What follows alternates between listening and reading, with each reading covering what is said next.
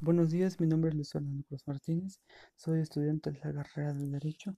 Actualmente estoy cursando la materia de Derecho Romano 1.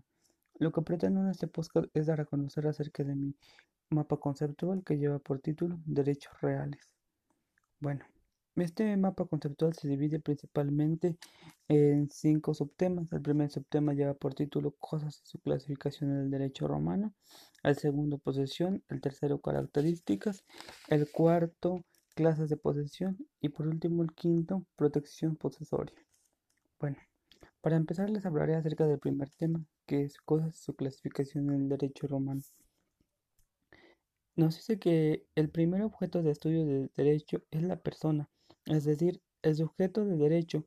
La segunda la constituye las cosas. Esto es el objeto de derecho, entendido por derecho, la relación que existe entre la persona y las cosas.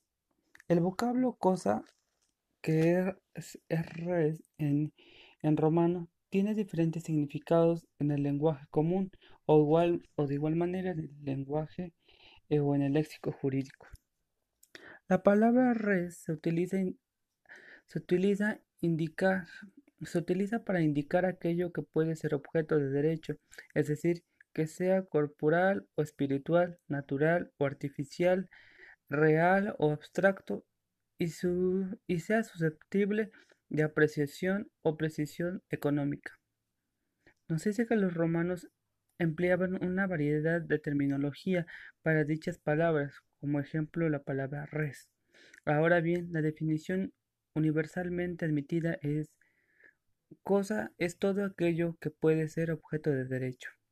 Por otra parte, nos dice Eugenio Petit ha conceptualizado que para que algo sea cosa en derecho número 22 debe cumplir los siguientes requisitos. 1. Que se trate de algo susceptible de limitarse en el espacio delimitado y determinado.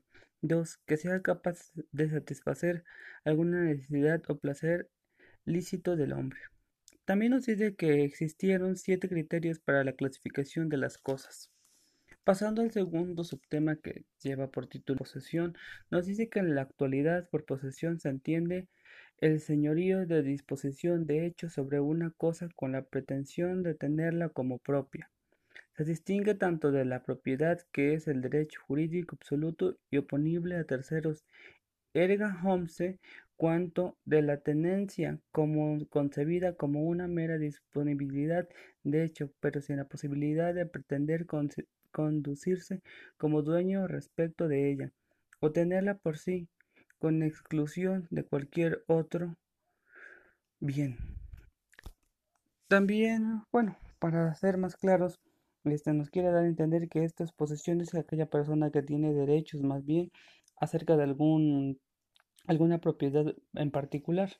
Esto, esto lo que acabo de mencionar anteriormente era mencionado así o interpretado por los, por los romanos, pero en la actualidad también se está, se lleva esto de igual manera. Todas las personas eh, que tienen algún, algún, algún objeto o algún terreno o cualquier cosa, ellos tienen la posesión de cierto bien. Pasando al tercer subtema que lleva por título igual características, eh, nos dice que la Posesión fue definida por los romanos como el hecho de tener en su poder una cosa corporal, deteniéndola materialmente con la voluntad de poseerla y disponerla de ella como lo haría el propietario. Conlleva, conlleva a los siguientes eh, efectos jurídicos. A. Inciso A. Sirve de base a tres modelos de adquisición de la propiedad ocupación, tradición y usurpación o usucapión. B. La legitimación posesiva en un o pasiva más bien en un proceso de reivindicación.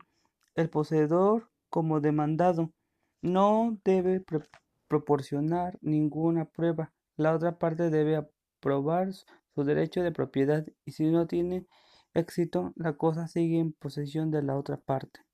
C. Cuando hay posesión de buena fe, hay derecho a la adquisición de frutos y se puede reclamar esto. D.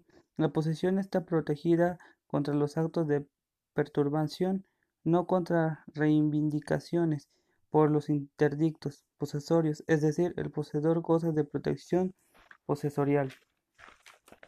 Pasando al cuarto concepto que es clases de posesión, nos dice que las clases de posesión se, derivaban principalmente en tres. La primera era una posesión naturalis, que también fue llamada posesión corpore, deteniere, tener, tenerla, que es la simple eh, tenencia de objeto y que no tenía protección judicial y se presentaba cuando el detentador solo tenía el corpus, como es el caso del arrendatario, del comandatario, el depositario o el usufractario. B. Posesorio protegida por los interdictos también llamados posesión ad interdictos, que se conceptualizaba como una situación de poder que se ejerce sobre el objeto, como es el caso del acreedor. C. Posesión civilis, la cual refiere a una situación de dominio de hecho sobre el objeto, sin olvidar la posesión de buena y mala fe. En la primera, el poseedor tiene el corpus y se cree propietario del objeto y hace suyo los frutos. En la segunda, que es de mala fe, eh, eh, que es la, perdón, que en la segunda, que es de mala, la mala fe, eh, no hacía propietario, el propietario no se hacía propietario por la usucapio detentador de las cosas.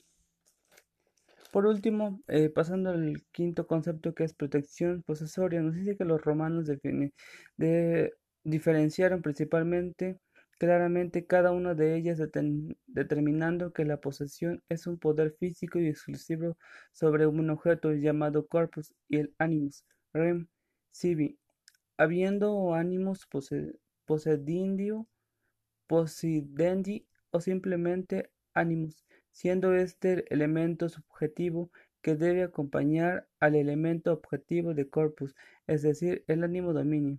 Si estos dos elementos no se constituyen, encontraremos otras figuras como pueden ser la detención y goce y goza de protección según el tipo de posesión que se tenga sobre las cosas o no. La propiedad es el derecho de tener un objeto, toda la satisfacción que éste puede proporcionar. Bueno, pues esto fue lo más importante que pude rescatar de mi mapa conceptual.